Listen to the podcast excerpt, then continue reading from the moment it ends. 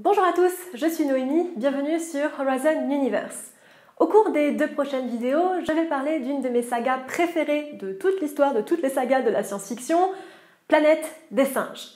Oui, j'utiliserai le nom français au cours de ces vidéos parce que c'est une saga qui est française à la base. Dans cette première vidéo, je parlerai du livre original de Pierre Boulle et du premier film de 1968. Et dans la deuxième vidéo, je parlerai plus en détail du reboot de 2011. Versus, c'est parti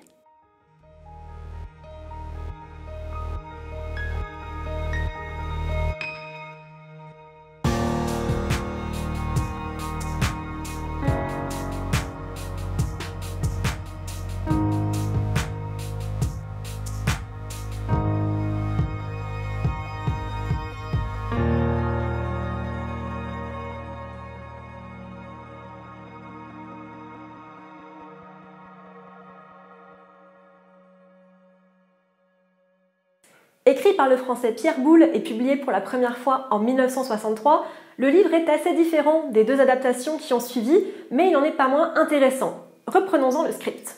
Dans un futur plus ou moins lointain, deux personnages, Jean et Phyllis, à bord d'un vaisseau de plaisance, trouvent une capsule où est écrite une histoire et décident de la lire. Elle raconte l'histoire de trois personnages, Arthur Levin, le professeur Antel et le héros Ulysse Mérou, oui, le gars s'appelle Ulysse Mérou. Est-ce que tu fais plus français que ça? Non Le vaisseau atterrit sur la planète Soror et nos héros, après de multiples péripéties, rencontrent des êtres humains, apparemment stupides, complètement nus et n'ayant pas développé de langage. Après une nuit dans leur camp de fortune, car ils vivent en communauté, nos héros se retrouvent confrontés à la principale menace de cette planète, les grands singes, ici des gorilles, qui chassent les hommes pour le sport ou le plaisir. Antel disparaît, Levin est tué et Ulysse est capturé, ainsi qu'une femme à laquelle il s'est attaché qui s'appelle Nova. Dans le livre, les singes ont une forme de langage bien à eux que Ulysse ne comprend pas et qu'il tente d'apprendre afin de pouvoir communiquer avec eux. Il devient un objet d'intérêt scientifique pour Zira, une chimpanzé qui s'intéresse aux hommes. Il apprend à Zira le français et, grâce à son fiancé Cornelius, ils apprennent l'histoire d'Ulysse. Ils l'aident tous les deux à sortir du laboratoire et à avoir un meilleur traitement. Il l'aide également à préparer un discours afin de prouver son intelligence à l'Institut, ce qui réussit malgré tous les efforts du professeur Zaius, le directeur de l'Institut. Promu directeur de l'Institut d'archéologie, Cornelius emmène Ulysse sur un champ de fouilles archéologiques et tous deux y trouvent une poupée humaine qui parle. Comprenant tous les deux que la société des singes n'est basée que sur l'imitation, Ulysse est renvoyé en ville où il apprend que Nova est enceinte. Il lui est également révélé qu'après des tests et des opérations sur des humains, les humains ont retrouvé la parole et commencent à expliquer comment les singes les ont réduits en esclavage. Nova accouche d'un petit garçon qu'il nomme Sirius, et Zira et Cornelius aident la petite famille à s'enfuir vers la Terre. Arrivant sur Terre 700 ans après le départ d'Ulysse, ils aperçoivent la tour Eiffel et atterrissent à Orly. Pourquoi pas? Et ils se font accueillir par un gorille. Le livre se finit sur Jean et Phyllis, qui sont en fait des chimpanzés, et on comprend que les hommes se sont fait éradiquer de la galaxie. Le livre de Pierre Boulle est parcouru de nombreux thèmes. Critique sur l'homme, sur la science, sur la guerre, sur la société humaine, sur la théorie de l'évolution, sur ce qui fait de nous un homme. Tout ça et bien plus encore. Le livre peut être en somme vu comme une allégorie de la morale de l'homme sur ses travers et sur ses faiblesses. Si l'envie vous en vient, je vous conseille vraiment de le lire. Il est assez court, il se lit très bien, et en plus de ça, il n'a pas vraiment vieilli. Bon, maintenant on a vu le livre en détail, on va passer au film de 1968. Rassurez-vous, ça sera plus court, je pense que beaucoup d'entre vous l'ont vu.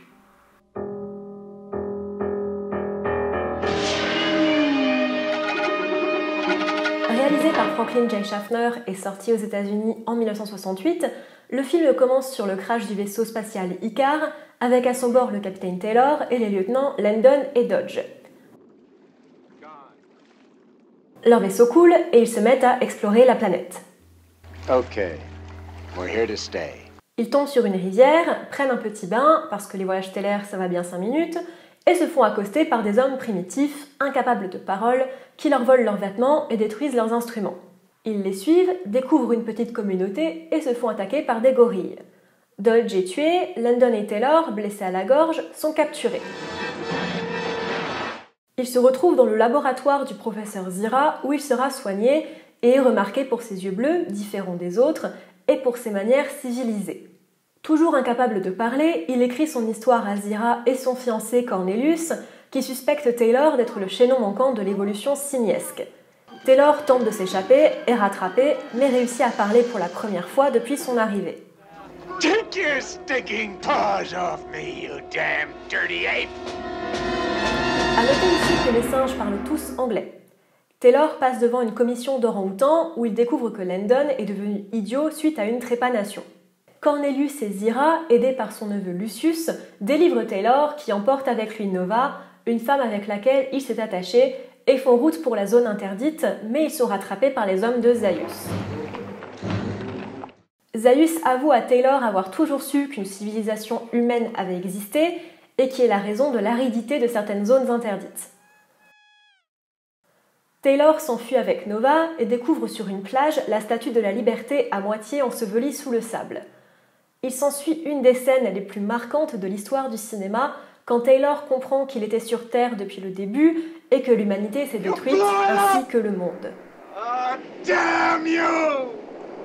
God damn you all to hell! Réalisé en pleine guerre froide, le film aborde de nombreux thèmes, réminiscents du livre, mais parfois bien distincts. De l'obscurantisme religieux à la domination de l'homme sur la nature, réflexion sur l'évolution et les civilisations, angoisse liée au futur. Civilization you've got. Then answer me this. If man was superior, why didn't he survive? C'est un film très fort qui est encore aujourd'hui très agréable à voir. Les maquillages sont encore très bien faits et ont même reçu un Oscar à l'époque et passent très bien à l'écran. Et le film est toujours tristement d'actualité pour sa dénonciation de la folie des hommes et de la guerre. Énormément de différences entre le livre et le film, certains dus à l'époque, aux médias ou à l'histoire en elle-même. La barrière de la langue. Je l'ai déjà dit plus haut, mais là où, dans le livre, le héros principal doit trouver le moyen de se faire comprendre par Zira en apprenant leur langue et en lui enseignant le français, les singes du film parlent parfaitement l'anglais, et Taylor ne peut pas communiquer avec eux que parce qu'il est blessé, ce qui retire une partie de l'angoisse liée au sort des personnages. Ceci est à attribuer à l'époque du film. En effet, dans les années 60, on ne s'embêtait pas à embaucher un linguiste pour créer toute une langue à la Navi ou à la Dothraki, surtout pour un film de SF. Ce n'est tout simplement pas ce que le public recherche, et même le budget ne leur est certainement pas permis à l'époque. La division des singes, une satire de l'humanité. Je n'en ai pas parlé dans mes résumés, mais dans les œuvres, les singes sont divisés en castes selon leur race. La concision noémie, la concision. Les gorilles sont la force militaire et les gardes, les orang-outans sont les dirigeants, occupant des postes de choix dans les institutions, et les chimpanzés, des scientifiques ou des artistes, très souvent plutôt pacifistes. Ils sont montrés dans le deuxième film de la saga, protestant silencieusement dans une parodie des mouvements anti-guerre du Vietnam. Le combat de Zira et de Cornelius pour faire reconnaître les droits humains font clairement écho au mouvement civique pour les droits de l'homme et contre la ségrégation raciale. Taylor Ulysse représentant les Rosa Parks de ce monde, refusant d'être déshumanisé ou réduit à du bétail. Science versus religion.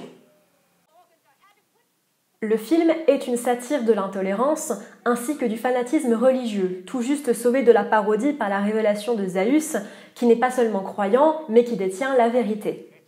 Le livre, en revanche, n'appuie pratiquement pas sur la religion des singes, là où le livre appuie énormément dessus, les singes s'appuyant sur les textes religieux, disant notamment qu'un singe ne doit pas en tuer un autre. Zira est très clairement montré comme se battant contre les dogmes de sa religion, là où Cornelius essaye de lier les deux et où le conseil est complètement soumis au texte sacré. Seul Zira semble s'appuyer sur des faits scientifiques dans le livre ou dans le film. Zaius, connaissant la vérité et les atrocités ayant été commises, a lui décidé de fermer les yeux au savoir et de se tourner entièrement vers la religion, sachant pertinemment que ces révélations détruiraient complètement la communauté des singes. Zaius, en ce sens, est un des personnages les plus profonds du film. Les autres thèmes abordés. Alors, j'en ai parlé un peu vaguement plus haut, mais de nombreux thèmes parcourent les deux œuvres, de manière différente pour les deux. Les deux font par exemple une critique ouverte de la condition humaine, par une critique de la désinformation, de l'oisiveté, des castes et des expérimentations animales. Les deux médias parlent également beaucoup de la domination de l'homme sur la nature. Déjà, on assiste dans les deux œuvres à une partie de chasse des gorilles qui tuent les hommes pour le plaisir. Les hommes sont aussi utilisés pour la science ou exterminés car nuisibles pour les cultures. C'est une métaphore intéressante montrant la manière dont l'homme considère les autres animaux. Le premier article de la foi simiesque indique aussi que le Tout-Puissant créa le singe à son image, lui donna une âme et un esprit qui le différencie des bêtes, et fit de lui le seigneur de la planète.